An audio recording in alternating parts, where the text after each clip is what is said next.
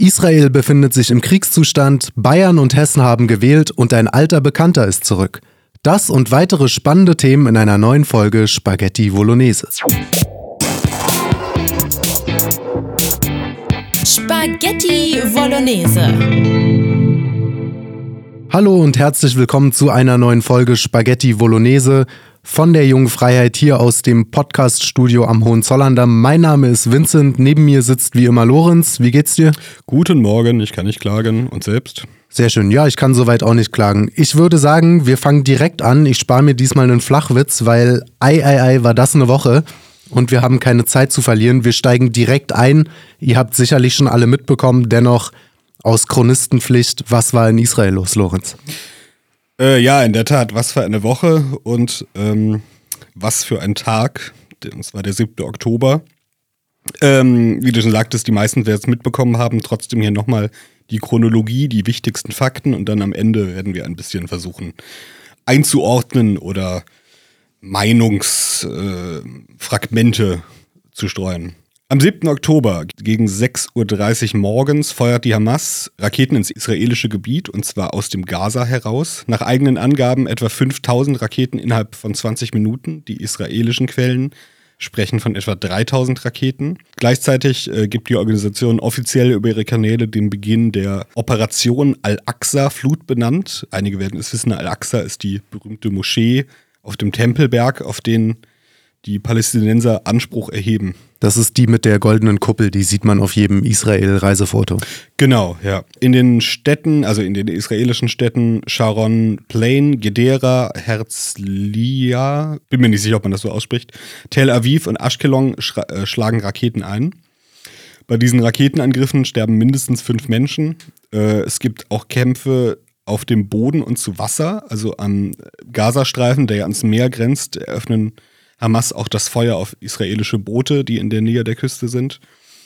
Zeitgleich stürmen auf dem Land äh, die Hamas die Grenzzäune des Gaza und reißen sie mit Lastwagen und Bulldozern ein. Ähm, ebenso nutzen einige Hamas-Mitglieder Paraglider, um über die Grenzbefestigungen drüber zu fliegen. Also Fallschirme auf gut Deutsch.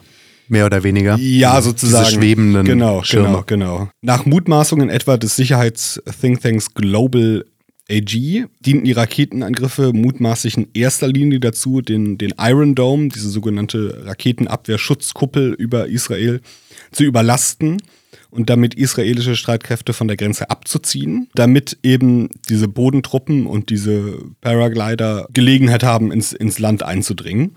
Mhm. Und tatsächlich sind es dann auch die Bodentruppen, die den, äh, den Großteil der Opfer zu verantworten haben. Ähm, die Hamas attackiert unter anderem das Musikfestival Supernova Sukkot Gathering, das in der Nähe des Gaza stattfindet, tötet dort mindestens 260 Zivilisten. Sie greifen Wohnsiedlungen an, dringen in die Häuser ein, töten die dort lebenden Familien, setzen die Häuser teilweise in Brand. Auch ein großer Teil der Videoaufnahmen, die von dem Tag im Internet umhergehen, stammen von genau diesen Angriffen, also von dem Musikfestival und von diesen Angriffen auf die Siedlungen. Viele davon sind tatsächlich von den Hamas selbst aufgenommen und verbreitet worden als Propagandamittel. Sie zeigen etwa, wie israelische Frauen entführt werden oder ähm, Wohnhäuser in Brand gesetzt werden oder ähm, teilweise Autofahrer angehalten und erschossen werden. Besonders grausam soll es die Siedlung Kfare Azar ähm, getroffen haben. Die Siedlung ist fast völlig zerstört, die Zahl der Toten zu diesem Zeitpunkt noch unklar. Es wohnten, wohnten dort zuvor etwa 400 israelische Bürger und äh, mindestens 70 ähm, Hamas-Mitglieder haben sie angegriffen. Äh, etwa 40 der Toten sollen Kinder oder Säuglinge sein. Es gab zwischendurch vor allem im englischsprachigen Raum eine breite Debatte darüber, ob die Hamas in dieser Siedlung Säuglinge enthauptet hat. Mittlerweile, ähm, äh, mittlerweile geht man davon aus, ähm, anhand der Fotos, der offiziellen Fotos, die die israelische Regierung veröffentlicht hat, äh, dass die Kinder verbrannt wurden. Nicht, dass das sehr viel besser wäre, aber es, es war irgendwie ein, ein Reizthema, ob diese, diese Enthauptungsgeschichte zutrifft. Ja, also die Spaghetti Bolognese Zuhörer der ersten Stunde werden meine Meinung da kennen. Ich bin äh, ziemlich deutlich pro Israel und mache da auch keinen Hehl draus, hatte aber trotzdem auch ein komisches Bauchgefühl bei dieser Enthauptungsgeschichte. Nicht, dass es der Hamas nicht zuzutrauen wäre, aber Propaganda kommt eben leider von allen Seiten und mich hat das an die Brutkastenlüge mit, äh, dem, mit Saddam Hussein erinnert. Ja, oder halt aus dem Ersten Weltkrieg die Geschichte von den deutschen Soldaten, die Babys auf ihre Beigelichter Genau. Im Prinzip beginnt jeder Krieg mit so, einer, so einem Mythos meistens, aber genau, schlimm plus, genug. Ja, genau, plus die, die Quelle war ja irgendwie ein, ein, ein einziger israelischer Soldat am Anfang, was irgendwie nicht sehr aussagekräftig ist. Aber ich stimme dir zu, dass es prinzipiell den äh, Hamas zuzutrauen äh, wäre. Äh, trotzdem natürlich äh, der, der, der journalistischen Sorgfaltspflicht ähm, äh, zuliebe war es schon richtig, dass da, dass man das, dass da viele genau gewartet haben, ob das jetzt, ob das jetzt zutrifft oder nicht. Äh, insgesamt wurden bei dem Angriff mindestens 1000, ich habe hier noch 1200 stehen. Ich glaube, mittlerweile ist die Zahl schon wieder höher. Ich glaube, 1300 Israelis war jetzt etwa der Stand. Ja. Mindestens 1300 äh, Israelis getötet.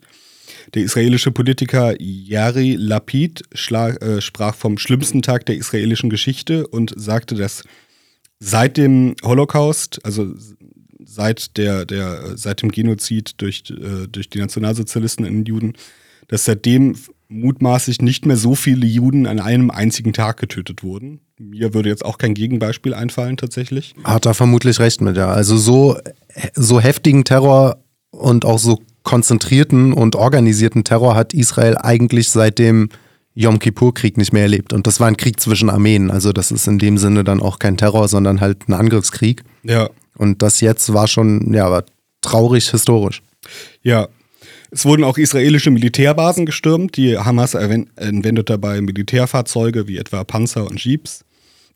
Nach Ansicht vieler Militärexperten muss dieser Angriff von langer Hand geplant äh, gewesen sein. Also diese, ähm, diese Terroristen, die brauchen Ausbildung für das, was sie gemacht haben. Es muss logistische Planungen gegeben haben, die Waffen, die Ausrüstung, das muss alles beschafft worden sein. Ähm, wobei sich natürlich dann gleich mehrere Fragen stellen. Zum einen wurde in der Öffentlichkeit breit darüber diskutiert, ob die Hamas eventuell Hilfe von außerhalb hatten.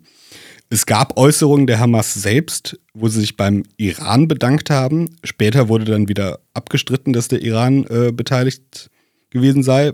De facto weiß man es zum jetzigen Zeitpunkt schlicht und einfach nicht. Also es ist zumindest mal anzunehmen, weil der Iran ja die, die Hisbollah massiv unterstützt und weil der Iran für Nahostverhältnisse, sage ich mal so flapsig, ähm, dann doch eine ziemlich gute Infrastruktur und Industrie hat und die auch eigene Waffen produzieren und so weiter. Ja. Also es ist, es ist nicht in Stein gemeißelt, aber ich würde vorsichtig davon ausgehen. Ich würde es vermuten.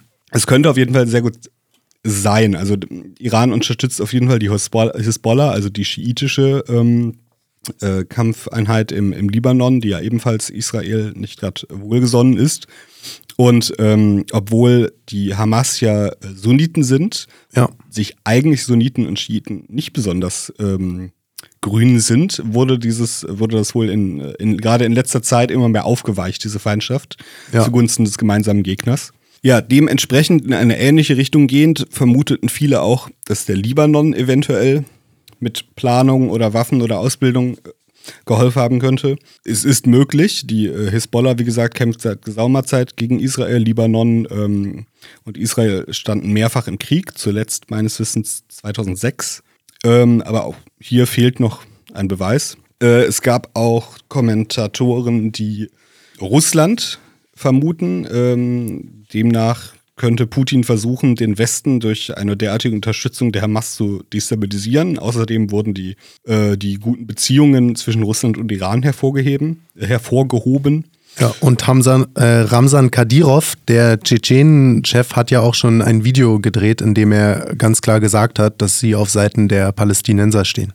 Richtig, und er hat die, äh, er hat keine militärische Unterstützung angeboten, aber die Entsendung von, von Friedenstruppen, die dann dort für Ruhe sorgen oder einen Waffenstillstand herbeiführen sollen. Ja.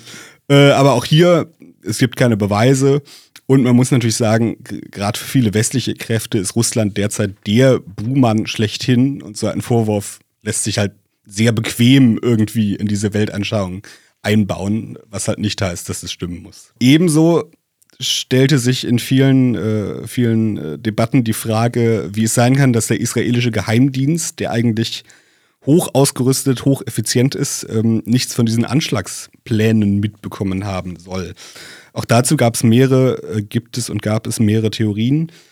Äh, der israelische Militärhistoriker Martin van Krefeld mutmaßte etwa im Interview mit der Jungen Freiheit, äh, dass Israel in den letzten Jahren ähm, zu sehr auf Frieden gesetzt habe und aufgrund dessen quasi diese Einstellung auf die Palästinenser projiziert haben soll, nach dem Motto, wir wollen jetzt Frieden, wir wollen jetzt weniger Konflikt. Also wird das bei den Palästinensern eben, äh, ebenfalls der Fall sein. Ägypten äh, soll tatsächlich ähm, Warnungen an den israelischen Geheimdienst beziehungsweise auch an Benjamin Netanyahu konkret gegeben haben, dass dieser Angriff bevorstünde. Äh, manche haben deswegen den Vorwurf erhoben, dass die jetzige israelische Führung den Angriff eventuell bewusst hat geschehen lassen, um eine Rechtfertigung zu haben, danach besonders hart gegen die Palästinenser durchzugreifen oder von innenpolitischen Konflikten abzulenken ein sehr harter Vorwurf, der bislang äh, einen Beweis schuldig blieb. Es gibt auch Kritiker von Benjamin Netanyahu, gerade dann eher äh, link, links, linkslastige Israelis, die sagen, dass Netanyahu eventuell ein zu großes Augenmerk auf die Beschützung der Siedlerbewegung im Osten des Landes gelegt hat und dadurch den, einen großen Teil der Truppen dort stationierte und dadurch den Westen und die Gegenden am Gaza vernachlässigt aus den Augen verloren hat ab dem 7. Oktober eigentlich reagiert jetzt Israel mit, mit zahlreichen Luftschlägen in den Gaza. Netanyahu kündigte zudem an, und das scheint jetzt auch Realität zu werden, dass es Bodeneinsätze der äh, israelischen Armee im Gazastreifen geben werde, was meines Wissens ein Novum ist. Übrigens, äh, Stichwort weirde Zeit und Stichwort 21. Jahrhunderts, man konnte sich tatsächlich die, also die Bombardierung des Gaza live im Internet ansehen als Stream. Also unter anderem Al Jazeera, aber auch andere Kanäle hatten, hatten auch wirklich auf YouTube so Livestreams, wo du dann ähm, eine Kamera hast, die so immer über, über Gaza schwenkt, live, und dann kannst du halt zusehen, wie so einzelne Stellungen beschossen werden, in, wo die israelische Armee dann wohl Hamas-Kämpfer vermutet. Das ist schon auch makaber, ne? Ja, es, es war sehr merkwürdig. Vor allem die Geräuschkulisse war sehr gespenstisch. In, in dem Sinne, dass es eigentlich sehr still ist man hört halt so ein bisschen Verkehr und auch, auch äh, Vogelgezwitscher und dann ab und zu halt mal dieses Grollen von Explosionen und dann hört man teilweise so ganz in der Ferne teilweise, ähm, naja, diese, diese arabischen Gesänge, wo ich jetzt nicht weiß, ob das dann Gebetsaufrufe waren oder irgendwie Warnungen oder irgendwelche Kampfgesänge, die abgespielt wurden, aber du hast halt ab und zu so ganz verhallt in der Ferne diese arabischen Gesänge, die dann in, dieser, in diese Stille hineinfunken und dann ab und zu dieses Grollen. Also eine sehr gespenstische, merkwürdige Geräuschkulisse. Ähm, ja, man, man, und gleichzeitig hast du halt im Vordergrund des Bildes teilweise einfach Autos, die da gemütlich entlangfahren oder Leute, die da entlanglaufen oder ein Hund, der irgendwo entlang läuft, was dann auch immer diese, ja, diese merkwürdige Gleichzeitigkeit, also man, man, man stellt sich ja Krieg immer so vor, dass quasi überall dauerhaft quasi Kämpfe sind, aber natürlich ist es in der Realität so, dass oft teilweise äh, in Kriegsgebieten teilweise irgendwo wird gekämpft und ein paar hundert Meter weiter gehen irgendwie Leute zum Bäcker und frühstücken oder so. Also diese ja. merkwürdige Gleichzeitigkeit von, von Tod und normalem Leben. Naja, bislang sollen etwa 1400 Palästinenser im Gazastreifen durch die äh, Luftanschläge ums Leben gekommen sein. Zusätzlich spricht die israelische Armee davon, dass sie etwa 1000 Hamas-Angreifer auf israelischem Gebiet äh, getötet hat. Es halten sich auch mehrere deutsche Staatsbürger in ähm, Israel auf. Eine davon soll ähm, auch im in, in, in eine Geisel ähm, des Gaza sein. Es hieß erst, dass sie, dass sie tot sei, weil es auch ein Video gab, wo sie auf dem Anhänger eines, eines Hamas-Autos liegt und, äh, naja, nicht, nicht lebendig aussieht, aber offenbar liegt sie jetzt mit einer Kopfverletzung in einem Krankenhaus im Gaza und ist eine offizielle Geisel. Genau, ich meine, sie ist bislang der einzig bestätigte deutsche Staatsbürger, der, der, der tot oder direkt als Geisel äh, ver, äh, verhaftet ist, wenn ich das jetzt, äh, nicht verhaftet, äh, als Geisel gehalten wird, wenn ich das jetzt richtig verstanden hatte. Es, äh, es, sind aber noch in Israel auch deutsche Staatsbürger, wo sich jetzt die Frage stellt, ob die, ähm, wie sie das Land verlassen, wie sie zurück nach Deutschland kommen können. Richtig. Und wa was hat die Bundesregierung da unternommen? Äh, ja, äh, das wirkte alles ein wenig konfus und ehrlich gesagt teilweise auch, auch peinlich. Also eine deutsche Schulklasse wurde von Island mit einem Flugzeug gerettet, nicht von unserer eigenen Regierung. Die eigene Regierung hat es, äh, soweit ich das bis jetzt feststellen konnte, hat es bis jetzt nicht geschafft, irgendwelche Flü Flüge zu organisieren, die ihre eigenen Staatsbürger aus dem, ähm, aus dem Land rausholen, nach eigenen Ausgaben, weil sie, glaube ich, auch nicht genug Militärflugzeuge haben, um das zu machen. Stattdessen wurde eine SMS an alle deutschen Staatsbürger, die sich in Israel aufhalten, geschickt. Und die lese ich jetzt mal vor, weil sie ein wenig, äh, also, naja. Also, Ausreise aus Israel. Hinweise zur Ausreisemöglichkeit aus Israel für deutsche Staatsangehörige. Sehr geehrte Damen und Herren, liebe Landsleute. Die Botschaft in Tel Aviv organisiert für morgen früh, Mittwoch, den 11.10.2023, einen Bustransfer von Tel Aviv zum Flughafen Amman in Jordanien. Von Amman hätten Sie dann die Möglichkeit, kommerzielle Flugmöglichkeiten zu nutzen, Buchungen oder über Sie selbst oder von Ihnen beauftragte Personen. Beachten Sie dazu bitte Folgendes. Eine Mitfahrt ist nur möglich, wenn Sie über einen gültigen deutschen Reisepass verfügen. Für die Einreise nach Jordanien ist ein Visum erforderlich, das Sie vorab über e-services moi.government beantragen müssen. Für die Ausreise aus Israel auf dem Landweg ist eine Ausreisegebühr von 109 ILS, was ist das für eine Währung? Ich weiß es tatsächlich nicht. Weiß ich auch nicht. Also vielleicht israelische Schekel oder was in Jordanien für eine Währung bezahlt wird. Das ja, eins ist von ja beiden, ja. Bitte führen Sie diese Gebühr in bar mit sich. Sollten Sie von dieser Möglichkeit Gebrauch machen wollen, melden Sie sich bitte schnellstmöglich, spätestens 18 Uhr Ortszeit, Israel unter Beifügung folgender Unterlagen. Äh, ein Foto Ihres deutschen Reisepasses und Nachweis über die Beantragung von jordanischen, eines jordanischen Visum. Den kann ich mir jetzt nicht verkneifen. In Jordanien hat man noch Grenzkontrollen mit, äh, mit einem Pass ja. und einem Visa. Erstens das. Äh, zweitens, also jetzt, jetzt, jetzt müssen deutsche Staatsbürger schon buchstäblich in, in ein, ein arabisches Nachbarland reisen, um von da überhaupt die Möglichkeit haben, nach Hause zu kommen. Bei übrigens ein Nachbarland, das ähm, bis die jetzige Regierung an der Macht war, teilweise selbst noch im Krieg mit Israel stand, was die Situation allein schon auch schon absurd macht. Äh, und soweit, wie ich das jetzt verstanden habe, ist es zudem Usus, dass die Leute, die dort jetzt ausreisen, entweder aus Israel direkt oder aus Jordanien, dafür 300 Euro zahlen müssen. Ja. Die deutsche Regierung. Das war wohl auch schon immer die Regelung, äh, dass man, wenn man sich von der deutschen Regierung quasi äh, retten lässt, äh, dafür bezahlt. Dann muss ich sagen, war das schon immer eine bescheuerte Regelung. Naja, also, äh, äh, unsere Regierung ist inkompetent. Äh, man im- imaginiere meine Überraschung. Ja. Äh, Reakt dann, äh, die Reaktion im Westen auf diesen Anschlag. Ähm, da habe ich mir jetzt ein paar Beobachtungen sehr genereller Natur aufgeschrieben, die ich bemerkenswert fand. Also erstens, bin jetzt auch schon 32 und bin in einer, einem sehr linken Umfeld aufgewachsen. Und meiner Erinnerung nach war die deutsche Linke Anfang der 2000er insgesamt deutlich pro-palästinensischer, als es heute ist. Das äh, finde ich, finde ich bemerkenswert. Das ist auch mein Eindruck, ja. Ja, mittlerweile würde ich jedenfalls sagen, hat sich dieses Verhältnis gedreht. Also die Mehrzahl der Linken in Deutschland sympathisiert mit Israel. Das ist bei der Linken in den USA, Großbritannien und Frankreich sehr anders, meines, meiner Beobachtung nach. Ich weiß nicht, ob es überwiegt, aber die, die, die pro-palästinensische Stimmung ist deutlich ausgeprägter. Zweitens, die sogenannte antikoloniale Linke, wie etwa Black Lives Matter oder andere Protagonisten, äh, sympathisiert nicht nur offen mit den Palästinensern, das wäre ja die eine Sache, sondern sympathisiert offen in sehr großen Teilen mit der Hamas und konkret mit der Gewalt. Also beispielsweise äh, äh, Black Lives Matter ist ja in den USA ist ja nicht bloß eine Bewegung, ist ja wirklich eine Organisation, an der du spenden kannst etc. Und die haben auch offizielle Nutzerkonten auf Social Media und da haben mehrere Accounts von äh, Black Lives Matter Chaptern in Chicago, in ähm, anderen Städten, ähm, naja, im Endeffekt offen Hamas-Propaganda gepostet. Also beispielsweise der Account in Chicago ähm, hat veröffentlichte ein Bild eines stilisierten Paragliders mit der Aufschrift äh, Free Palestine. Was wie gesagt deutlich mehr ist als einfach nur eine Bekundung. Ja, das ist ein mit- Bezug zu, zu, den, zu den Terrorattacken, die Eben, mit diesen es- Paraglidern durchgeführt wurden. Genau, das ist nicht einfach nur Sympathie mit der Sache der Palästinenser, was eine, eine, äh, was eine andere war. Das ist eine offene Glorifizierung wirklich dieses Angriffs, äh, dieser, dieses Terrorakts.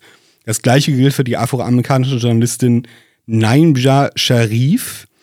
Wird den meisten Leuten nichts sagen, sagt mir auch nichts, aber die Frau hat schon für NBC geschrieben, für Teen Vogue, für Vice, also durchaus, man könnte sagen, eine amerikanische Mainstream-Journalistin.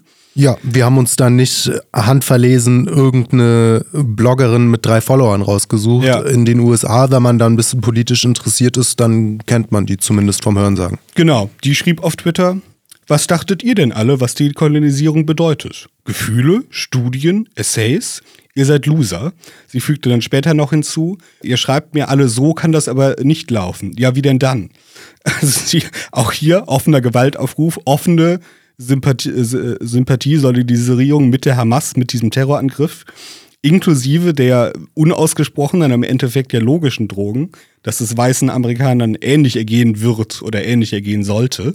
Ja, ich meine, es ist bei Black Lives Matter ähm, Ebenfalls unausgesprochen mit ja, drin es ist, ja. es ist latenter Antisemitismus, klar, aber ich glaube, primär ist das Motiv auch einfach Neid und Missgunst. ja, ich glaube, Gegen, gegenüber einer Volksgruppe, die seit Jahrzehnten dafür auffällt, einen Nobelpreis nach dem anderen zu gewinnen. ja. Und ähm, die es geschafft hat, innerhalb von jetzt 70, 80 Jahren ähm, eine Industrienation aus dem Nichts in der Wüste hochzuziehen. Und äh, deswegen werden die auch emotional immer gefühlt ähm, zu den Weißen einfach mit dazugeordnet. Genau. Genauso wie Asiaten in den USA. Die werden auffallend häufig von Schwarzen angegriffen, weil Asiaten eben erfolgreich sind. Also ich glaube, es ist ganz banal, es ist einfach neidische Missgunst bei diesen Black Lives Matter Leuten. Genau, auf der anderen Seite des Atlantiks, also hier in, in Deutschland, gibt es ebenfalls interessante Debatten. Es gibt plötzlich deutlich mehr Migrationskritik anhand der Tatsache, dass halt ähm, auch hier viele, vor allem muslimische Einwanderer, ähm, sich nicht unbedingt alle mit der Hamas, aber zumindest mit der palästinensischen Sache identifizieren.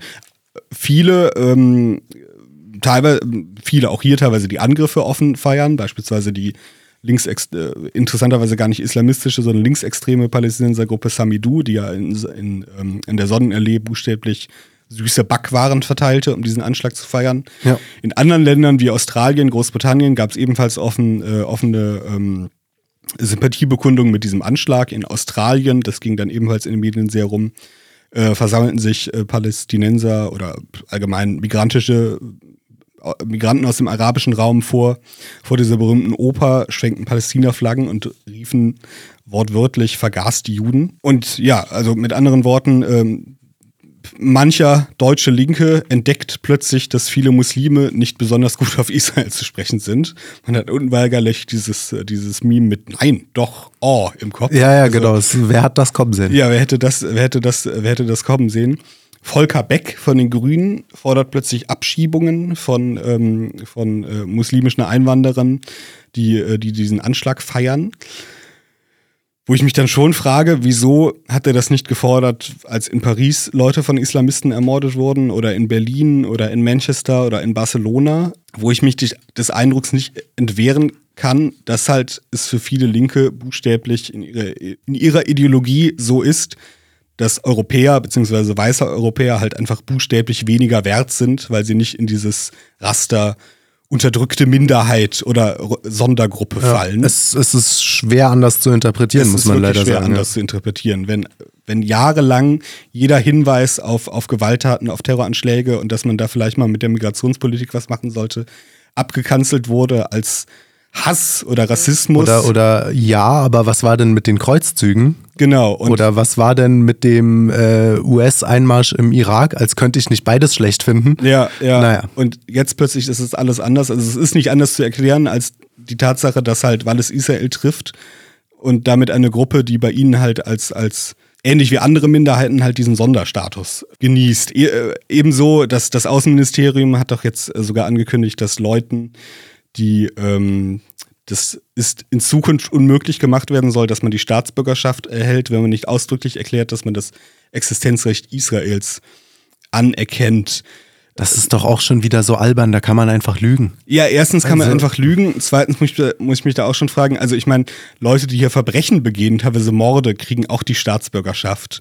Und jetzt plötzlich bei dem Existenzrecht Israels zieht man die, die Grenze. Abgesehen davon, dass es auch absurd ist, die Einwanderung ins eigene Land an das Bekenntnis zu einem ganz anderen Staat zu knüpfen. Also, ja, das ist alles, d- so wie Lindner, der dann zwischendurch mal gefordert hat, also jetzt nicht bei Israel, aber bei, bei Migration, dass man doch irgendwie Leute sanktionieren sollte, die ähm, Geld ins Ausland, in ihre Herkunftsländer überweisen. Ja. Was äh, weder rechtlich noch logistisch überhaupt möglich ist. Wie, wie soll das funktionieren, dass man von Millionen Leuten jeden einzelnen Banktransfer irgendwie prüft? Ja. Die einfachere Lösung wäre halt vorher zu schauen, wen man sich ins Land holt. Ja, also es ist, es ist alles ganz komisch verzerrt, verzogen. Also, ähm, naja. Ähm, ja, letzte Frage. Überhaupt, wie man über diesen Konflikt ähm, denken soll. Ich habe da ehrlich gesagt keine besonders schlauen Antworten. Also Israel hat selbstverständlich das Recht, sich jetzt zu verteidigen, auf diesen Anschlag zu reagieren. Das müssen die. Also eigentlich jetzt nach diesem Angriff bleibt denen wenig übrig, als zumindest zu versuchen, die, die Hamas irgendwie auszuschalten. Die Sache ist nur, wird das langfristig helfen? Denn selbst wenn sie die Hamas zerschlagen, ist ja die, die, diese Stimmung da so aufgeheizt, dass ich davon ausgehen würde, dass sich dann einfach nur eine andere Organisation gründet mit, mit derselben Ideologie, mit demselben. Ja. Es, es ist leider anzunehmen und ähm, wir hatten das auch mal bei einer, bei einer Israel-Folge hier im, im Podcast, als es Monate her hatten wir das Thema ja auch schon, dass es halt auch nicht möglich ist, dort eine Grenze zu ziehen, auf die sich irgendwie ja beide Seiten einigen könnten. Ja, also es gab ja Versuche, diese Zwei-Staaten-Lösung einzuführen. Das hat nicht geklappt, unter anderem auch, weil viele Palästinenser halt diese Möglichkeit nicht ähm, akzeptieren. Sie wollen halt wirklich, dass Israel ähm, aufgelöst wird, was für die Israelis logischerweise inakzeptabel ist. Andererseits macht es das, macht's das natürlich schwer, darauf äh, zu, zu, zu reagieren. Also Israel kann ja schlecht die Palästinenser jetzt einfach allesamt verjagen oder ermorden. Keine Ahnung, also das wäre natürlich technisch möglich, aber das kann man ja, kann ja niemand ernsthaft fordern. Es scheint mir wirklich eine sehr festgefahrene Situation, bei der ich froh bin, dass ich nicht darin stecke. Ja, das stimmt. Ich denke auch, das wird nicht das letzte Mal hier im Podcast sein, dass wir darüber reden, weil das kann jetzt noch Monate oder Jahre dauern. Weil, ja, wie gesagt, das war für Israel wirklich ein, ein ganz schwarzer historischer Tag, dieser 7. Oktober. Und dementsprechend ähm, werden da die, die Vergeltungsaktionen auf beiden Seiten, ähm, ja, die, die werden weitergehen. Ich würde sagen, wir kommen jetzt langsam mal vom Mittelmeer an die Ostsee. Da ist ein Tag später, am 8. Oktober, auch etwas passiert, was natürlich nicht ansatzweise so dramatisch ist, aber doch auch eine politische Relevanz haben könnte. Am vergangenen Sonntag kam es zu einem Druckabfall in der Gaspipeline Baltic Connector, die zwischen Finnland und Estland verläuft. Der Bau dieser Pipeline begann 2018 und die Stahlrohre kamen von der Firma Pipeworks Pipe Industry aus Griechenland. Die Gesamtkosten damals betrugen etwa 250 Millionen Euro, wovon die EU etwa zwei Drittel finanziert hat. Das hat mich schon mal ein bisschen, ähm, ich würde fast sagen, positiv überrascht. Ich finde für so eine riesige Pipeline, die durchs Meer führt, gefühlt bei den Zahlen, die man bei solchen Projekten immer hört, sind 250 Millionen für so ein Infrastrukturprojekt gar nicht so viel. Aber gut. Ja. Die ist auch nicht allzu lang, die Pipeline. Sie Deutschland gibt mehr im Kampf gegen rechts aus. Zum Beispiel, ja. Ähm, diese Pipeline hat eine Länge von 152 Kilometer und ja, dort wird täglich, beziehungsweise wurde täglich Gas transferiert. Sie wurde im Januar 2020 in Betrieb genommen. Ähm, jetzt nach dem Anschlag, nicht, nicht Anschlag, da äh, müssen wir aufpassen, Vorsicht. Ähm, nachdem dieses Leck festgestellt wurde, am 8. Oktober, kam es zu allen möglichen ja, Untersuchungen von Spezialisten, die sich angeschaut haben, woran es gelegen haben könnte. Und zwei Tage später, am Dienstag, den 10., ist Finnlands Staatspräsident Sauli Niinistö erstmals an die Öffentlichkeit gegangen und hat sich dazu geäußert. Zitat, es ist wahrscheinlich, dass der Schaden an der Gaspipeline und dem Kommunikationskabel das Ergebnis von äußerer Einwirkung ist. Die genaue Ursache sei aber noch unklar. Der Staatspräsident von Estland, Ala Karis, hat ähnliches gesagt, Zitat, Mittlerweile wissen wir, dass die Ursache nicht in der Natur, sondern vermutlich in menschlichem Handeln begründet liegt. Wer war, wer, warum und wie, Fahrlässigkeit oder Vorsatz, diese Fragen müssen noch beantwortet werden.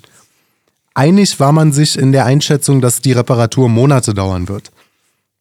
Dementsprechend hat das natürlich zu wilden Spekulationen geführt, was die Ursache und äh, wer die Verantwortlichen sein könnte. Das alles ist sehr unklar. Die finnische und die estische, estnische Regierung halten sich bisher beide da ordentlich mit zurück mit äh, Spekulationen. Estlands Verteidigungsminister Hannu Pevkur sagte außerdem am Dienstagabend, dass, ähm, dass er und die Seismologen eine Explosion ausschließen würden. Also zumindest äh, sei dort nicht gesprengt worden, wie bei Nord Stream. Ähm, genau. Er, er hat dann seine eigene Aussage einen Tag später, am Mittwoch, nochmal ein bisschen erweitert und hat äh, gesagt, es könne sich zwar um Sabotage halten, möglicherweise aber auch um einen unabsichtlichen Vorgang. Zum Beispiel durch ein großes Schiff, ähm, Zitat, durch ein großes Schiff, dessen Anker am Meeresboden schleift, wenn das Schiff in der schweren See, wie sie in dieser Nacht herrschte, vorwärts getrieben wird. Mit anderen Worten, es könnte auch einfach ein menschlicher Fehler gewesen sein. Man weiß es nicht. Björn Lund, ein Seismologe an der schwedischen Universität Uppsala, hat sich auch mit dem Fall beschäftigt und hat nochmal ähm, ja, bestätigt, dass es aller Wahrscheinlichkeit nach nicht, ähm, sich nicht um eine Sprengung gehalten hat. Zitat, ähm, das ist etwa 30 Mal geringer als bei den Sprengungen an den Nord Stream-Leitungen, hat er gesagt, weil eben nur Erschütterungen, Erschütterungen der Stärke 1 der Richterskala festgestellt wurden.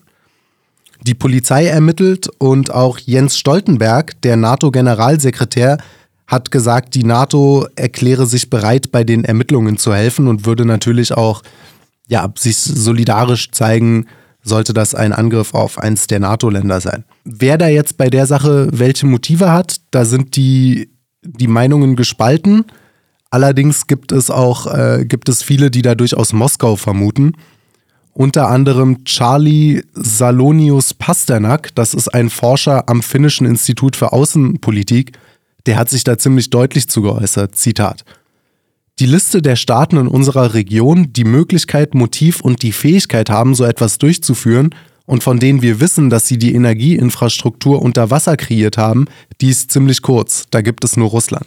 Und äh, das wurde auch noch dazu, dazu bestätigt, oder, oder zumindest wurde die Theorie genährt von der finnischen Zeitung. Vielleicht ist es auch eine späte Rache der Schweden für die finnische Unabhängigkeit.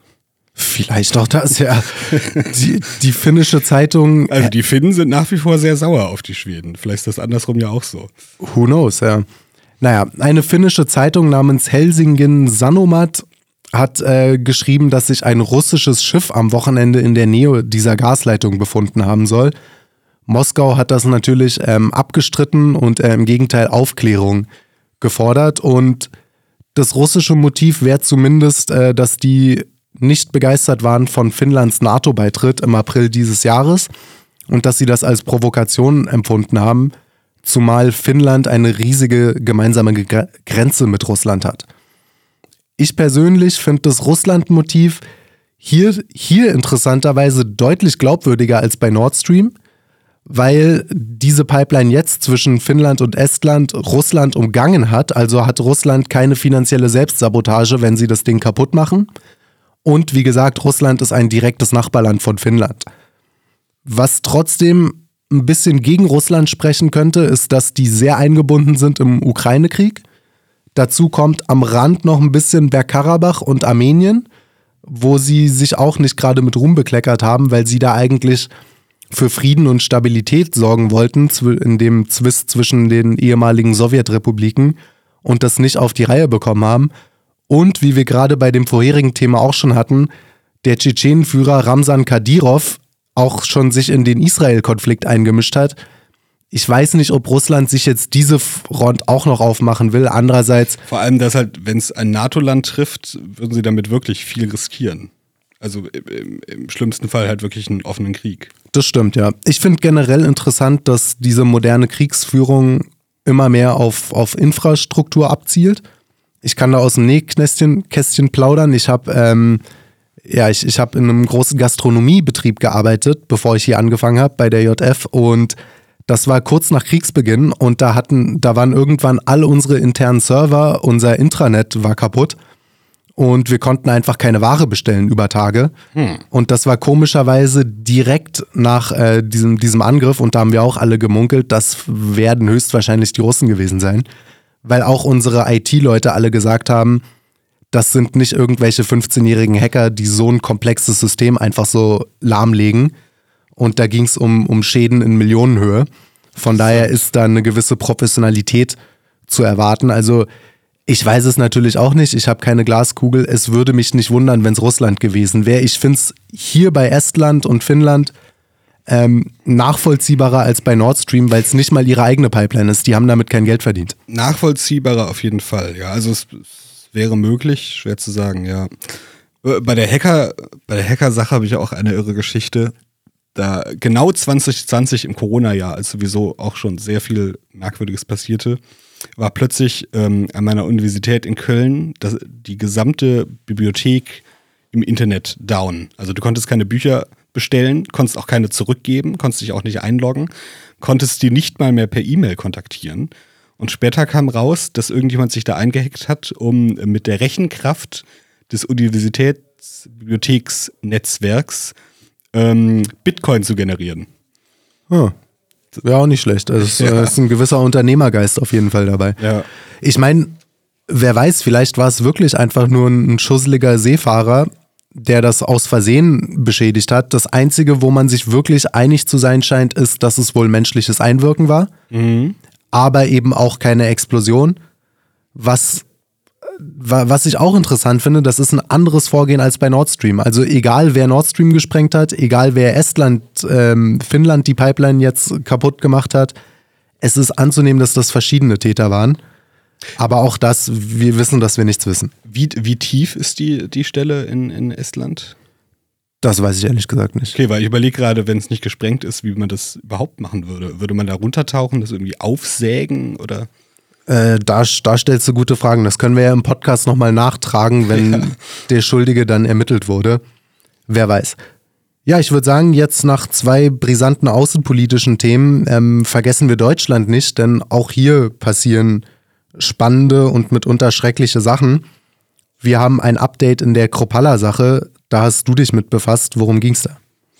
Ja, der Stand zuvor ähm, war ja, dass angeblich, so war es damals die Aussage der Staatsanwaltschaft, äh, es keinen Hinweis auf einen Einstich gebe. Die Aussage des Arztes, die ja der JF vorlag und die wir auch zuerst veröffentlicht haben, ähm, nach der ähm, eben ein intramuskulöser, also ein Einstrich in den, in den Muskel des Oberarms stattgefunden habe. Diese Analyse habe sich rein auf das äußere Aussehen der rot verfärbten Stelle bezogen und auf die äußeren Kopallas. Ähm, das war schon damals merkwürdig, diese Einschätzung, weil ähm, im Arztbrief steht eindeutig, dass es eine körperliche Untersuchung gab. Und zweitens schrieb ja eben der Arzt von intramuskulärer Injektion, also einen Stich bis in den Muskel, wo sich ja von vornherein eigentlich die Frage gestellt hat, wie kann er vom bloßen Aussehen und von Kopallas Beschreibung her wissen, dass der Stich bis in den Muskel hineingeht? Man würde ja sonst eigentlich nur sehen, dass halt die Haut vielleicht leicht verletzt wurde. Ja.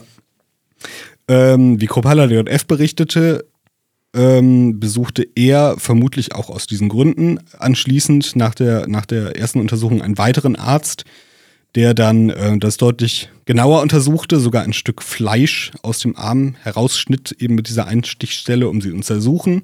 Das Ergebnis, Zitat, die beschriebenen histologischen Befunde sind mit einem Einstich-Stichkanal vereinbar. Die Haut um den Einstich weise entzündliche Veränderungen bis in die Unterhaut auf. Zudem berichtet Kopala, dass nach dem Vorfall ein Blutfleck auf seinem Hemd war, den auch das, die BKA-Beamten vor Ort wahrgenommen hätten, dann aber in der Pressemitteilung der Ermittlungsbehörden nicht erwähnt wurden, Ja, merkwürdigerweise. kann, kann, ja, kann ja mal passieren. Kann ja ne? mal passieren.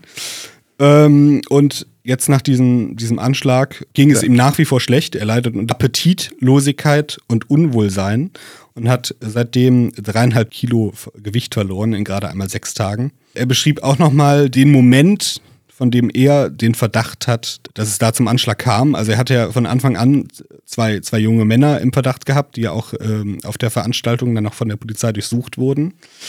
Und er sagte jetzt noch einmal aus, dass diese ihn im Zeitraum von etwa 16.20 oder 16.30 Uhr auf dieser Veranstaltung in Ingolstadt bei einem gemeinsamen Foto umarmt hätten. Und kurz darauf sei sein rechter Arm sehr schwer geworden und eben äh, die, das Unwohlsein hätte, ähm, hätte begonnen. Nun hat dementsprechend auch die Staatsanwalt eingeräumt, dass ihre vorherige Einschätzung, dass es keine Hinweise auf einen Anschlag gebe, nicht zutreffend seien. Äh, sie sagte selbst, Zitat, es hat eine Einstichverletzung gegeben. Sie korrigierte ebenfalls den Arztbericht. Zitat, diese Verletzung war im Arztbericht Teil der Diagnose, nicht der Anamnese. Also Im Endeffekt, sie haben eigentlich alles gestrichen, was sie vorher behauptet haben und behaupten An Anamnese wusste ich vorher auch nicht, ist die Eigenauskunft. Wenn, wenn du zum Arzt gehst und sagst, ähm, ich habe Kopfschmerzen, ich Mhm. glaube, mir ist ein Piano auf den Kopf gefallen, dann schreibt der Arzt auf, äh, Patient klagt über Kopfschmerzen, ihm sei ein Piano auf den Kopf Mhm. gefallen, dann untersucht er dich und sagt, ich habe hier keinen Beweis für ein Piano, ähm, ich, ich glaube, sie sind einfach nur übermüdet und das ist dann die Diagnose. Ja.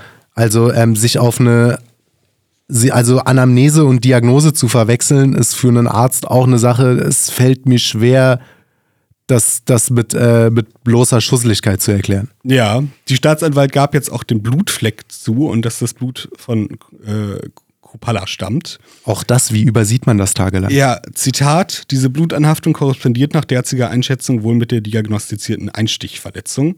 Das herausgeschnittene Fleisch soll nun weiter untersucht werden. Mit welcher Substanz Kupala attackiert wurde, ist noch unklar. Also, es ist ein schwerwiegender Vorwurf, aber also eigentlich kann man es ja kaum anders deuten, als dass die Staatsanwaltschaft hier im Endeffekt ganz gezielt hat, die Tatsache zu vertuschen, dass Kopala attackiert wurde, zumindest so lange, bis die Wahlen in Hessen und Bayern vorbei sind. Der Verdacht liegt nahe, ja. Was eigentlich ein unfassbarer Politikskandal wäre, aber gut.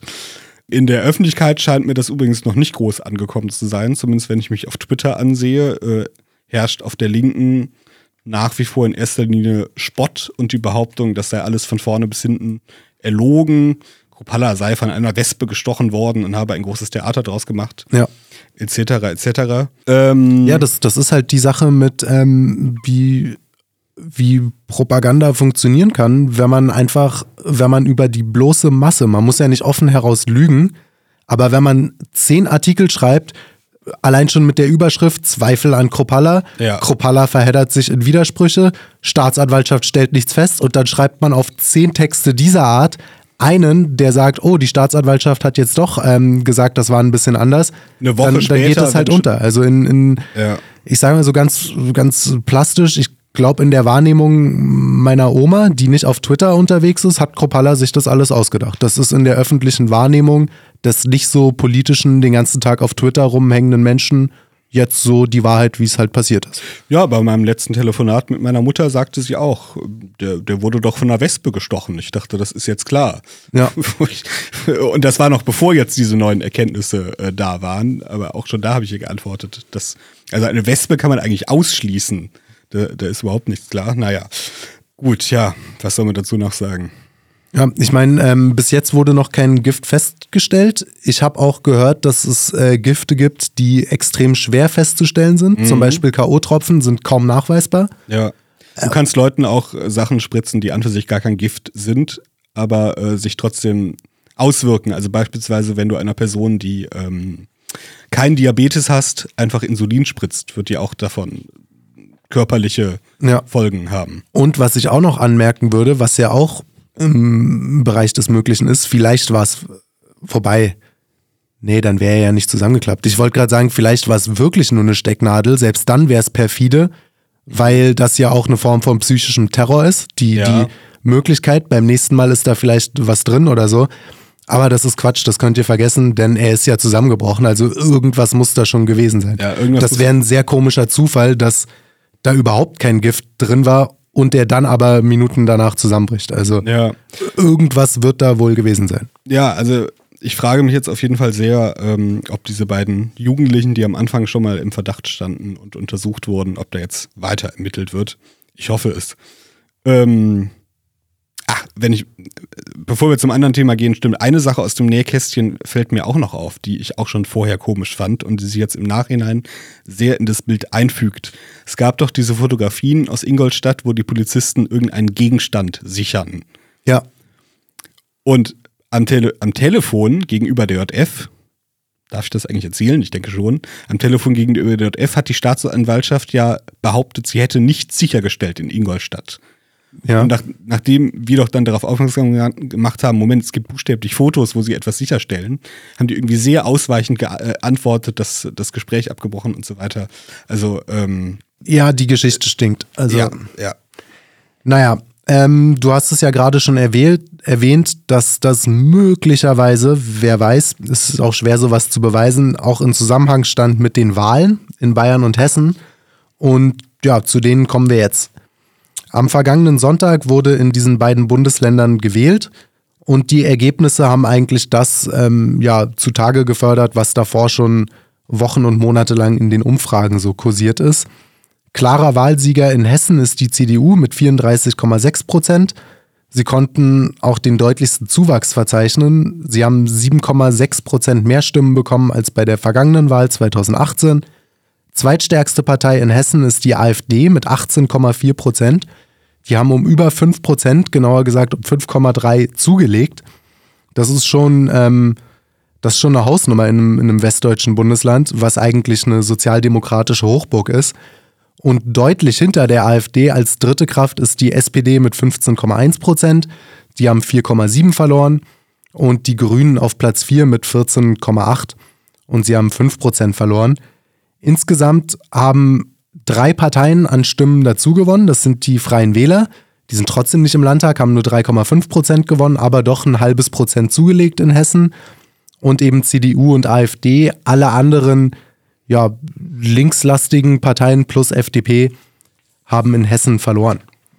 Beziehungsweise nicht nur verloren, sondern sind aus dem Landtag geflogen, in dem sie vorher drin waren, wenn ich das richtig sehe. In oder? Hessen sind sie noch ganz knapp drin mit 5,0. Ach, die FDP, genau. Aber in Bayern sind sie raus. Aber die Linke ist in Hessen rausgeflogen. Ja, genau, die Linke ist rausgeflogen. Das muss man mittlerweile, äh, ja, ich, man, man erwähnt es noch, es ist mittlerweile eigentlich schon ein. Aber beim letzten Mal waren sie drin. Das ja, das stimmt. Ja. Ja. in Bayern lief es ähnlich, aber doch ein bisschen anders. Hier ist natürlich die CSU weit weg von den Ergebnissen, die sie früher geholt haben. Die haben ja oft äh, alleine regiert. Das, die Zeiten sind vorbei, aber sie sind immer noch mit Abstand stärkste Kraft. Sie haben trotz 0,2 Prozent ähm, ja, Rü- Rückschritt im Vergleich zu 2018 immer noch 37 Prozent geholt. Gefolgt von den Freien Wählern mit 15,8. Die haben sich um 4,2 Prozent verbessert in Bayern. Drittstärkste Kraft ist die AfD mit 14,6. Auch die konnten recht deutlich zulegen mit 4,4 Prozent. Alle anderen haben, Parteien haben verloren. Die FDP ist ziemlich deutlich draußen mit 3 Prozent. Die SPD hat nur noch 8,4 Prozent in Bayern, was auch beeindruckend ist, weil eigentlich die Großstädte dort ziemlich sozialdemokratisch sind, München und Nürnberg und Co. Aber München hat sehr grün gewählt. Also die schwenken. Das stimmt natürlich, um. die haben, die haben die Bewegungen innerhalb des linken Spektrums dort eher. Ja, was, was lässt sich zu diesen beiden Wahlen sagen? Ich denke, die klaren Gewinner sind Söder und Aiwanger. Ich glaube, Bayern ist ja sowieso immer so ein bisschen ein Sonderfall, auch als, als Freistaat und weil die ja durchaus anders sind als die anderen Deutschen. Ich glaube, die Bayern mögen dieses, ja, ich sag mal, bürgerlich-konservative Auftreten, aber hier und da gewürzt mit einem zotigen Spruch der Marke Bierzelt. Das, das kommt da gut an im Freistaat. Bei Aiwanger ist meine Interpretation, das war auch eine starke Wahl gegen die Medien. Wenn wir ein bisschen die deutsche Mikroversion von der Trump-Wahl. Ja, ich- Weil das war eine beispiellose Kampagne und die Wähler in Bayern wählen mehr freie Wähler als davor. Das ist schon spannend. Ich glaube auch, die Süddeutsche Zeitung hat den im Endeffekt äh, 4,2 Prozent geschenkt, sozusagen. Ja, es, es wirkt fast ein bisschen so. Ja, natürlich, äh, auch die AfD ist ein großer Gewinner, das ist klar. Die hat in beiden Bundesländern deutlich zugelegt. Das war auch ja von den Umfragen her nicht anders zu erwarten, aber trotzdem dann interessant auch zu sehen, dass ähm, die, die Umfragen da richtig lagen. Es ist immer das eine, was man vorher in der Befragung angibt und was man dann tatsächlich wählt, aber das haben die Menschen in Bayern und Hessen tatsächlich so gemacht. Die bislang besten westdeutschen Ergebnisse, Ja. soweit ich das überblicke, ja. ja, ganz großer Verlierer ist die FDP. In Bayern raus. Da ist, ähm, das hatten wir auch im Podcast mal angeschnitten vor ein paar Wochen schon, dass äh, ja auch so dieser, dieser Ruf als Wirtschaftspartei, wo man ja im doch konservativ geprägten, wirtschaftsstarken Bayern meinen könnte, dass man da noch eine Lobby hat. Das ist mittlerweile komplett abgegrast von den Freien Wählern. Und ja, wegen der Beteiligung in der Bundesregierung ist man für Wirtschaftsliberale einfach nicht mehr interessant. Und wer Klimapolitik und Migration will, der wählt halt das Original. Von daher ja, ist die FDP da krachend gescheitert. Wie gesagt, raus in, He äh, in Hessen mit Ach und Krach noch drin und in Bayern raus. Und auch ein weiterer Verlierer ist natürlich die SPD. Vor allem in Hessen hat sie das schlechteste Wahlergebnis aller Zeiten geholt. Und das ist anzunehmen, dass das auch eine Wahl gegen Feser war, mhm. weil die Frau von einer Katastrophe in die nächste stolpert. Ich glaube, da haben doch einige Leute die Schönbohm-Böhmermann-Affäre und natürlich äh, den seit Jahren schwelenden, die seit Jahren schwelenden Profil, Probleme mit der Migrationspolitik nicht vergessen. Ähm, und da ist es dann keine gute Idee, wenn man so jemanden aus der Bundespolitik in, die Landes, in den Landeswahlkampf steckt das äh, war eigentlich zu erwarten und ähm, da hat die SPD dann die Quittung bekommen. Nancy Faeser ist auch von den relevanten Politikern in Deutschland laut einem Forsa Beliebtheitsranking von September ziemlich weit unten. Von denen, die dort gemessen wurde, das sind so ungefähr 20, 25 Leute von allen Bundestagsparteien, also insgesamt, nicht jeweils. Und äh, dort ist Kropalla der, der unbeliebteste gefolgt von Weidel. Das ist ja noch irgendwie zu erwarten, weil die AfD stark polar polarisiert. Dann kommen Janine Wissler und Sarah Wagenknecht. Das ist auch noch irgendwie zu erwarten wegen der Russland-Position und so weiter. Und Wagenknecht polarisiert halt auch stark. Genau. Und dann kommt schon Nancy Faeser. Hm. Und äh, Willkommen bei den Schmuddelkindern, Nancy. Ja, ja, genau. Nancy Faeser ist da jetzt bei den, bei den Schmuddelkindern. Etwas beliebter als sie ist noch äh, Kubicki und Merz. Also Feser wird sich freuen über, über dieses Umfeld. Zumal ähm, auch Leute wie Boris Pistorius oder Hubertus Heil ziemlich beliebt sind. Auch Olaf Scholz ist nicht gerade unbeliebt. Also, obwohl die Bundesregierung keine guten Werte hat, gestehen die Bürger es ähm, einigen Politikern dann doch noch zu, dass die vielleicht ihrer Meinung nach doch nicht so einen schlechten Job machen oder. Also die Platzierung von Baerbock schockt mich, ehrlich gesagt. Ja, dass, dass die immer noch so beliebt ist, meinst du? Oder? Ja, ja. Also recht weit oben im, im, im Ranking. Die ist ja unter den Top. Ist das noch die Top 10? Ich glaube schon, ja. Ja. Ja, aber ähm, ja, wie gesagt, also Nancy Faeser, das ist, das ist überhaupt nicht gut gelaufen. Das hätte der, der hessischen SPD eigentlich auch jeder vorher sagen können, aber sie mussten es sie mussten's selber testen.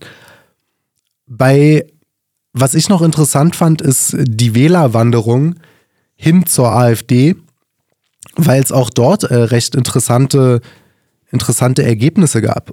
Und zwar sind ähm, in, bei den Landtagswahlen in Bayern relativ erwartungsgemäß die, die größten Gruppen, die zur AfD gewandert sind, die Nichtwähler und die CSU-Wähler, die sich jetzt bei, bei dieser Wahl dann erstmals für die AfD entschieden haben, während die größte Gruppe in Hessen von SPD-Wählern kommt.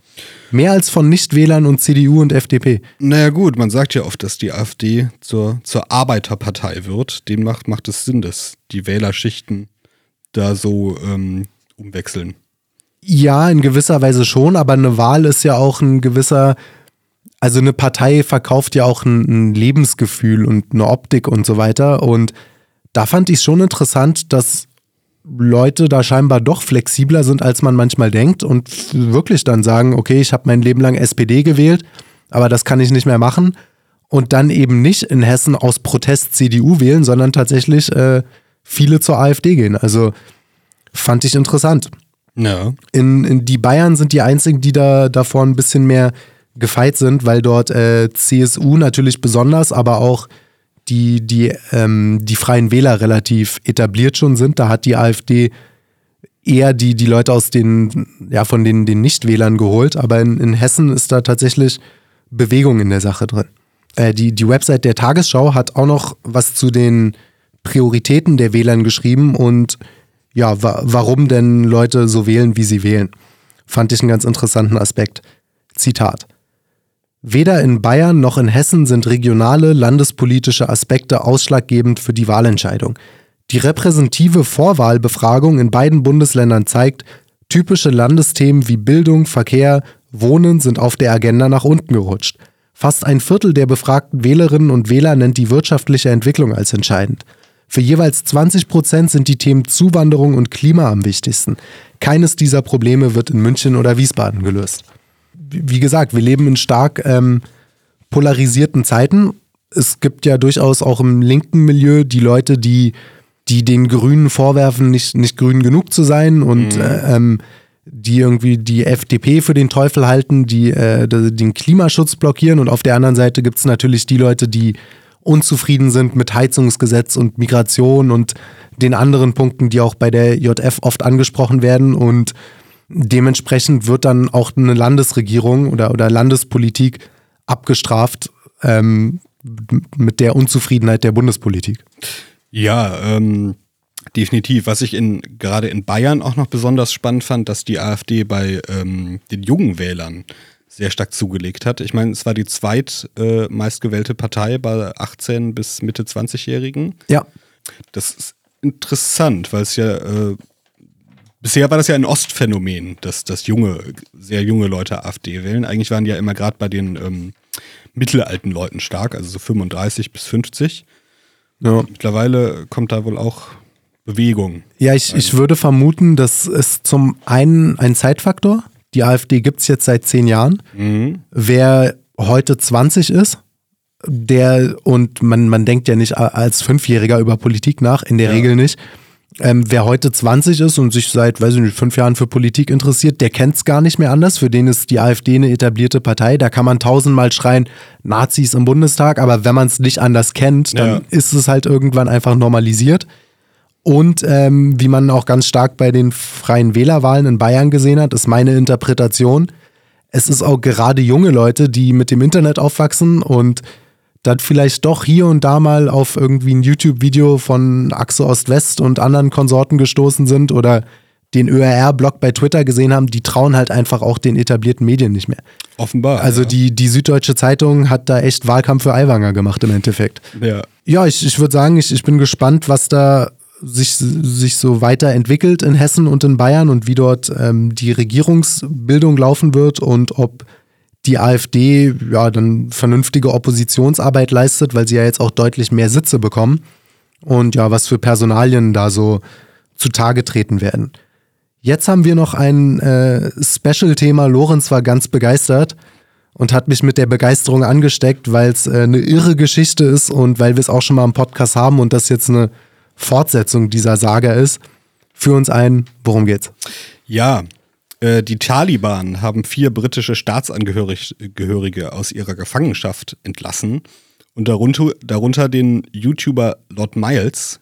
Vielleicht wird sich der ein oder andere Hörer erinnern. Wir haben vor einigen Monaten darüber gesprochen, dass Lord Miles, ein britischer YouTuber, äh, eben von den Taliban inhaftiert wurde und dann monatelang nichts mehr von ihm zu hören war, bis dann auf seinem Kanal und teilweise offiziellen Taliban-Twitter-Kanälen sehr merkwürdige Nachrichten kamen. Und unsere da damalige Schlussfolgerung lautete dann, der Mann wird vermutlich tot sein. Das war richtig absurd. Das waren ja auch Sachen wie, ähm, Lord Miles geht's super, er hat total viel Spaß, er will aber einfach nur mal seine Pause von Social Media haben. Deswegen benutzen wir jetzt seinen Account mit seinem Passwort Ja. und bitte schickt Geld an diese Genau, Adresse in schickt uns Afghanistan, Geld, damit dann irgendwie seine Biografie veröffentlicht wird. Das wirkte alles sehr, das kam mir spanisch vor. Es wirkte alles eigentlich, es wies eigentlich alles darauf hin, dass, dass die ihn irgendwie um die Ecke gebracht haben und jetzt irgendwie noch was daraus scheffeln wollen. Aber er lebt. Er ist frei. Er wurde entlassen und hat auch gleich angefangen, auf Twitter ähm, äh, zu veröffentlichen. Und die Sachen, die er geschrieben hat, waren auch, dass man ähm, äh, sich halb an den Kopf fasst und dann natürlich aber auch lachen muss, weil es so eine absurde Geschichte ist und weil er mit so einem unverfrorenen, merkwürdigen Humor an die Sache herangeht. Ja, das sind halt Briten. Ne? Nur vielleicht den einen Satz noch ganz kurz einschleusen, weil das wird ja nicht jeder Hörer hier überhaupt wissen, wer das ist. Das ist ein YouTuber, der sich zur Aufgabe gemacht hat, ähm, extreme Regionen zu bereisen. Der war vor der Küste Brasiliens mal auf der Schlangeninsel. Das ist eine unbewohnte Insel, die voller giftiger Schlangen ist, die dort äh, von niemandem betreten wird, weil es lebensgefährlich ist. Der war in Südamerika mit irgendwelchen Kokainkartellen unterwegs, hat da rumgeballert. Er hat irgendwie, glaube ich, 48 Stunden in äh, ich weiß nicht mehr, ob es New York oder Chicago war oder so weiter, als Obdachloser gelebt und sich da Genau, er, er, ist, er ist zu den Taliban nach Afghanistan gefahren, kurz nach der Machtergreifung dort und hat nee, dort andersrum. gefilmt. Er war ja in Afghanistan vor der Machtergreifung, hat da Urlaub gemacht Genau. und hat dann live die Taliban-Machtergreifung äh, miterlebt. Genau, und hat sich da auch mit bewaffneten Taliban-Leuten unterhalten und so. Also der macht so eine Art Extremtourismus und filmt sich dabei. Genau, er musste dann in so ein Safehouse fliehen und ich glaube, die britische Regierung musste ihn irgendwie evakuieren und so weiter. Er hat dann auch ein Buch darüber geschrieben. Und äh, ja, jetzt war er mehrere Monate in Afghanistan äh, inhaftiert, nach eigener Aussage, Aussage, weil er wohl unerlaubterweise ein Gebirge betreten hat, in dem sich Goldvorräte befinden. Er schiebt es selbst auf einfach eigene Schusseligkeit. Äh, die Haft habe deshalb so lange gedauert, weil die Bürokratie in, äh, Bürokratie in Afghanistan einfach sehr langsam arbeitet. Gut, das glaube ich sogar. Das ist ja hier auch nicht anders. Also Äh, die Taliban hatten wohl auch den Verdacht, dass er eventuell Spionage betreibe.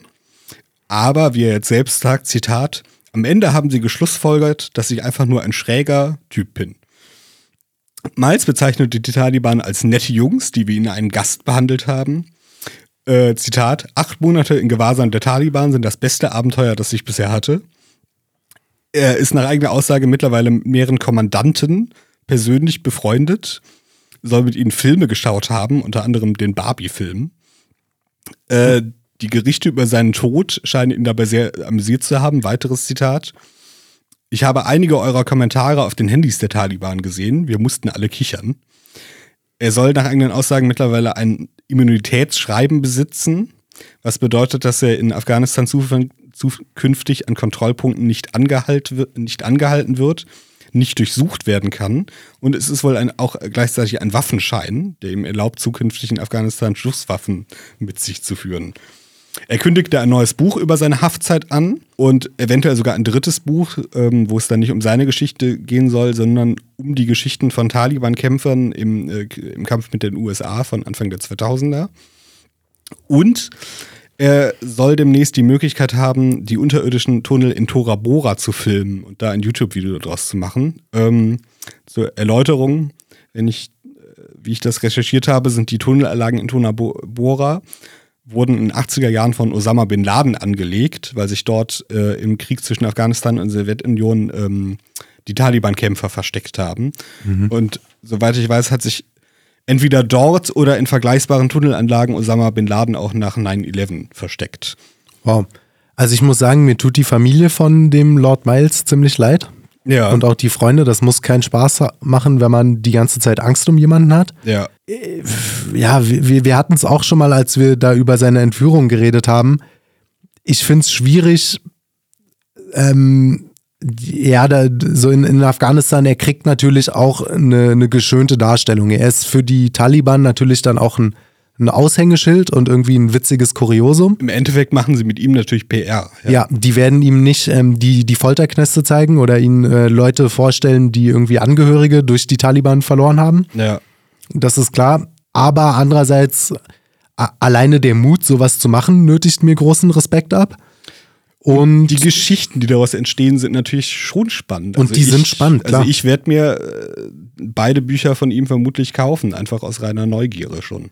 Ja, ich meine, gerade, ich meine, ich mein, Actionfilme und, und Horrorfilme, das, das sind milliardenschwere Filmindustrien. Der Mensch hat eine Faszination für Gefahr und Gewalt. Und äh, das, das bedient er natürlich wie, wie kaum ein zweiter. Und das ist natürlich auch, ja, wie, wie du gesagt hast, da, da kommen spannende Geschichten bei raus und hier und da lernt man auch mal was. Also so, ich wusste nicht, dass es vor der brasilianischen Küste eine Schlangeninsel gibt, Ja. von der die Behörden ausdrücklich äh, verbieten, dass man sie überhaupt ähm, befahren darf. Er hat dann irgendwie auf, auf so einem Fischkutter irgendwelche Leute bestochen, die noch gesagt haben, no camera, no camera. Und äh, dann hat er die irgendwie verpixelt und äh, die haben ihn dann darauf gelassen und äh, auch den, den Kopf geschüttelt, was, was dieser weiße Brite mit dem Milchbubi-Gesicht, was, was der da jetzt vorhat. Ja. Aber bis jetzt hat der auch wirklich, der, der Mann hat Schutzengel. Also wie oft der Ja. schon aus so Sachen rausgekommen ist. Es ist der Wahnsinn. Ja, also wie gesagt, ich war bis vor kurzem überzeugt, dass er, dass er tot ist. Ja, ich glaube, wir haben die Nachricht, wir nehmen hier ausnahmsweise mal auf einen Freitag auf. Wir haben die Nachricht am Montag oder so bekommen, dass er am Leben ist und das hat äh, ja starke Gefühle bei uns ausgelöst. Es war völlig klar, der muss in die Folge. Ja. Ja, Ich würde sagen, ich hoffe, ihr hattet Spaß. Ich hatte auf jeden Fall Spaß den Umständen entsprechend. Waren natürlich ein paar sehr ernste Themen dabei, aber ich denke, es war eine interessante und informative Folge. Ihr kennt das alles, was jetzt kommt. Kauft euch die junge Freiheit in gut sortierten Zeitungsgeschäften eures Vertrauens oder denkt zumindest darüber nach. Wer gerne den Regenwald schützt und es nicht so mit Papier hat, der kann sich auch die Zeitung in einem Online-Abo holen. Auf jungefreiheit.de kann man da ein Abo abschließen und dann kriegt man für sein Tablet, für seinen Laptop, für sonst was, für ein elektronisches Gerät dieselbe Zeitung, die es in Print gibt, eben auch in digitaler Form. Schaut auch auf jf.de vorbei für generell tagespolitische Meldungen. Folgt der Jungen Freiheit auf allen sozialen Kanälen, auf Facebook, Instagram, auf Twitter. Schaut euch JFTV auf YouTube an für spannende Ex Exklusivreportagen. Wenn ihr mal in Berlin seid, besucht die Bibliothek des Konservatismus. Da gibt es jeden zweiten Mittwoch interessante Philosophievorträge. Hört euch auch deren Podcast Cut Echon an. Die machen weniger Tagespolitik und dafür mehr Grundlegendes und ja, irgendwie Metapolitik, wie man so schon sagt. Kommt gut ins Wochenende, lasst euch nicht ärgern, lasst euch nicht von den Taliban entführen und bis zum nächsten Mal. Ciao, Leute. Au revoir. Spaghetti Bolognese.